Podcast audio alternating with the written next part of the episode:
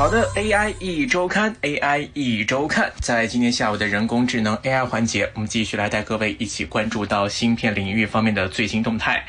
之前啊，跟各位关注过很多在行业当中的龙头台积电方面的最新的一些发展的进展，包括呢一直在行业当中维持着龙头老大的地位，在尖端制程方面保持着最先进的技术，同时呢在海外进行着很多厂房的扩张，在这一块儿感觉到之前会一直认为跟它是并驾齐驱的二哥三星似乎有点渐渐掉队的感觉了。为什么三星在这样的一个芯片发展的过程当中，中呃，慢慢的会从跟这个台积电相比肩的感觉，慢慢走到了后面？那么近期我们看三星电子有哪些想试图扭转局面的一些动作呢？能不能给我们对于三星电子外的业绩或者它的一个制程工艺带来更多的期待呢？今天就来跟各位好好探讨一下这方面的一个话题。首先，我们看从很多年前开始，三星半导体啊，它应该就设定了一个目标，那就是将这个晶圆代工业务跟自由的 LSI 业务发展起来。因为作为一个存储的巨头啊，三星它已经见识到了，就像 DRAM 呀、NAND 啊这些标准品，在过去很多年里面，这个周期性竞争的惨烈。啊所以同时呢，晶圆代工的龙头台积电，在它的领域当中又开始呈现出独孤求败的这样一种地位。而且另外一方面，苹果作为一个手机硬件的一个呃最初的这样的一个巨头，它的自研芯片也开始大杀四方，这都让三星觉得有点尴尬。所以事实上，我们看三星他们在一九年的时候就曾经公布了一个面向未来的一个投资计划跟目标。计划呢，在未来的十二年里面呢，呃，是要投资大概是一千两百亿美元，来加强系统 LSI 和晶圆代工业务方面的竞争力。整体而言呢，我们看三星呢，它是希望可以在保持存储芯片全球第一位置的同时，在晶圆代工领域也要超过台积电。那么，包括在 CMOS 图像传感器领域呢，是要击败索尼；在营收方面呢，要领先于英特尔，要坐稳全球第一大半导体厂商的一个位置。根据很多韩国媒体的报道啊，因为芯片部门呢，在这个上半年的时候可能会出现近十亿美元的营运亏损，所以呢，我们看到现在三星跟台积电的差距似乎是正在被拉大，但同时三星又不认命，还是一如既往的努力，在此刻想要去追上这个行业龙头这样一个位置。首先，他们就关注到自己一个比较的弱项，就是封装方面。在封装方面呢，不断的笼络人才。对于三星晶圆的代工业务来说，被人诟病最多的就是三星，他们在这个先进封装业务上面是稍有欠缺。因为根据相关的一些报道可以看到，随着这个制造工艺达到了极限，厂商已经无法单纯就是说靠暴力缩减晶体来实现芯片的性能剧增。所以呢，这要求先进的封装就成为各大厂商所倚仗的一个新的方向。而三星最强的竞争对手台积电，也正是通过在封装方面的业务布局，成功拿下了很多个客户的订单。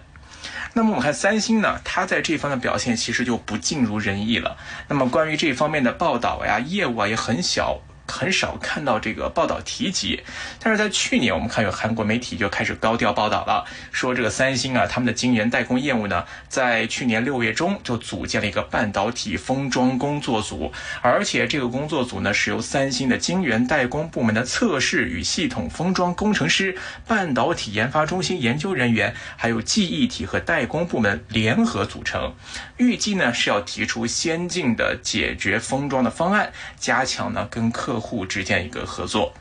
呃，而且据说啊，这个三星在这个封装的方面也是提出了很多新的方向跟这个路线，包括这个水平集成、垂直集成等等不同的方向。那么有研发出不同的先进的封装技术，比如说像 iCube、HCube、Xcube 等等。他看到，哎，似乎三星在这一块是在做一些努力。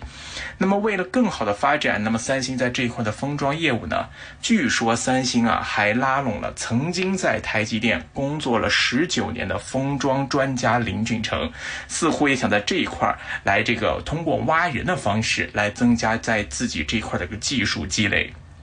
根据这个媒体报道呢，这个林俊成啊，他是一位这个半导体封装领域的资深专家，曾经在1999到2017年呢，在台积电工作了十九年。期间呢，他统筹台积电在美国注册了四百五十多项的核心专利，为台积电呢现在引以为傲的这个三 D 先进封装技术可以说是奠定了一个基础。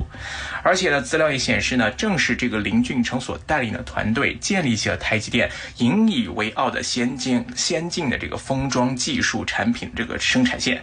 呃，并且呢是顺利的导入量产，因此取得了像英伟达、苹果这些大厂。的订单，而之后呢，这个转战到美光之后呢，他又带领着美光的研发团队建立起这个三 D IC 的先进封装开发产品线，还开发了这个高频宽记忆体堆叠技术等等。所以可以看到，他在这个领域也是非常有经验、非常有技术成就的。而且在挖角这个林俊成之前呢，三星还从苹果挖走了他们的半导体专家金宇平，并且任命他是为美国封装解决方案中心的负责人。所以可以看到呢，三星笼络人才，当然并不代表说他们在这个领域就一定能够取得成功，但是起码看得出来，三星在布局方面，或者说他们的努力方向上面，可以看得出来，其实在这个封装先进的封装技术方面，是他们未来的一个主攻方向之一一。另外，在高性能芯片方面，也要开始另起炉灶。对于三星而言呢，为了他们的长远目标，重新打造这个自研手机芯片，对三星来说呢，其实也是非常重要的。因为这不仅是关乎到他们手机业务未来的一个发展，同时呢，对于他们这个三星未来进一步拓展在 PC 端呢、汽车芯片呢，乃至很多这个高性能芯片业务呢，都会有一定的收益。所以，我们看这个韩国芯片巨头啊，在过去几年布局，在这个领域呢，也都是这个步步为营，这个非常的稳健，一步步的这个向前走。在二零一九年的时候，当时就有消息传出来啊，说这个三星呢将要停止自研 CPU 的核心公司呢，这个奥斯汀半导体工厂负责相关业务的研发部门就计划呢是在十二月三十一号关闭，并且解聘这个部门的两百九十名员工，而其他近三千名员工据说是不受影响。当时三星的发言人就证实了这个消息，并且说这个举动是一个放眼跟评估未来业务所做出的一个艰难选择。到了二零二二年五月的时候，当时又有消息传出来说，这个三星啊正在内部建立一个名字叫做 Dream Platform One Team 的一个特别工作组。这个工作组啊就被号称是叫梦想团队。他们的真正目的呢，就是要设计一颗定制化的三星移动行动处理器。那这个性能呢，是可以对抗苹果在 M1 移动处理基础上所研发出了这个 Apple 的 Silicon AI 一周看。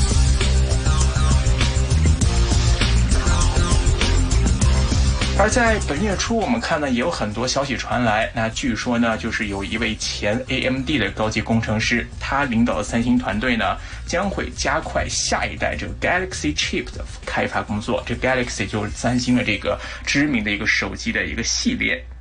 而在这一块呢的开发工作也在有条不紊的进行当中，中期目标啊，目前是看得到二零二七年要将它的这个笔记本电脑和智能手机从 ARM 架构的芯片转移到内部的 CPU 内核。也有报道说呢，三星的目标呢是将自己的这个 CPU 内核用于智能手机，还有笔记本电脑。基于这项新研发工作的首批处理器，预计将会在二零二五年就要面世。而他们呢，也将会放下这个呃一字头的这个品牌嘛，也就称它是叫做 Galaxy 的 Chips。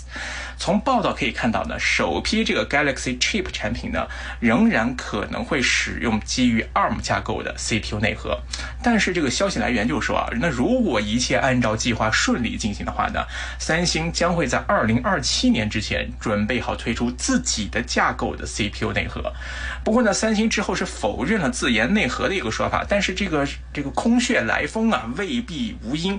可能还是有这样的一些布局，而不想呢过早向市场上传达出自己在这方面的一个努力方向，也是有可能的。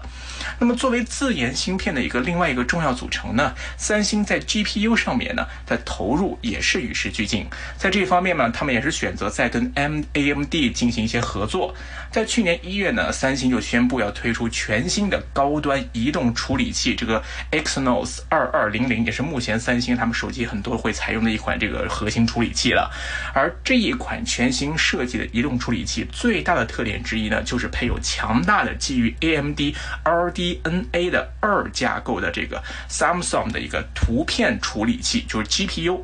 三星就表示呢，这一款呢，这个 GPU 啊，它是介于控制台和移动图形处理器之间的，是一种非常特殊的混合图形处理器。那么，基于大家知道这个 AMD 嘛，这个显卡界的两大这个龙头，一个是英伟达 N 卡，一个就是 AMD 的 A 卡。那么，基于这个高性能的 AMD 的这个 RDNA 二的架构呢，它的这一款呢 X 字头的这个呃 GPU 呢。继承了之前仅仅在这个 PC 端、笔记本电脑端跟游戏机上才可用的这个硬件的光速的光线追踪，还有这个可变速率的一些着色等等一些高级图形功能，都在这一颗 GPU 当中，在三星的手机上呈现出来了。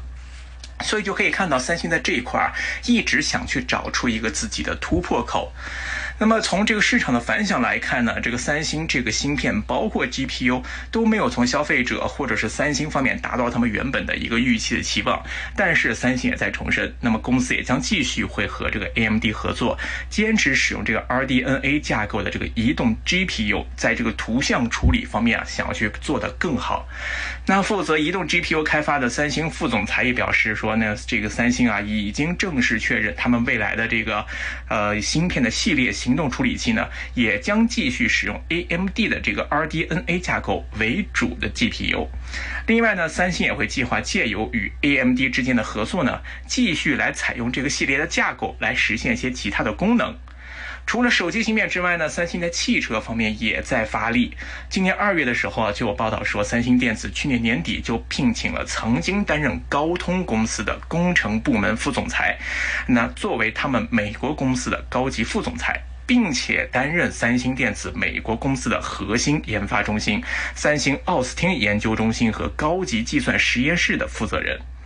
所以报道就说啊，这个招聘呢是三星电子努力扩大他们具有巨大增长潜力的汽车系统芯片业务当中的一部分。三星电子的这个系统 LSI 部门呢，目前已经推出了这个相关的一些芯片了，而这些芯片呢都是基于这个人工智能 AI 的汽车处理器。而三星目前的首要目标就是要升级这个 Exynos Auto，来加强这款芯片在汽车市场当中的一个主导地位。虽然说呢，这个挑战重重，毕竟行业的龙头台积电制程工艺、客户或者是这个生产的这个水平摆在这边，那么要想超越。肯定难度重重，甚至也可能会失败。但是三星它一直是在一个前进的路上，这种锲而不舍的精神，其实也是值得很多国内的业者来学习。就是大家会关心的问题，就是砸钱是不是真的能够砸出成果？至少在三星目前来看，他们也在砸钱，也想通过这方面的这个。金钱方面的投入，去实现自己的这个行业当中这个地位，或者是实现突破，相信给国内的很多业者也会带来一些启示。那么至于能不能真正的改善到业绩，给到投资者信心呢？我们就要继续来保持关注了。好的，今天分享先到这边，感谢各位的收听，我们下期节目再会，拜拜。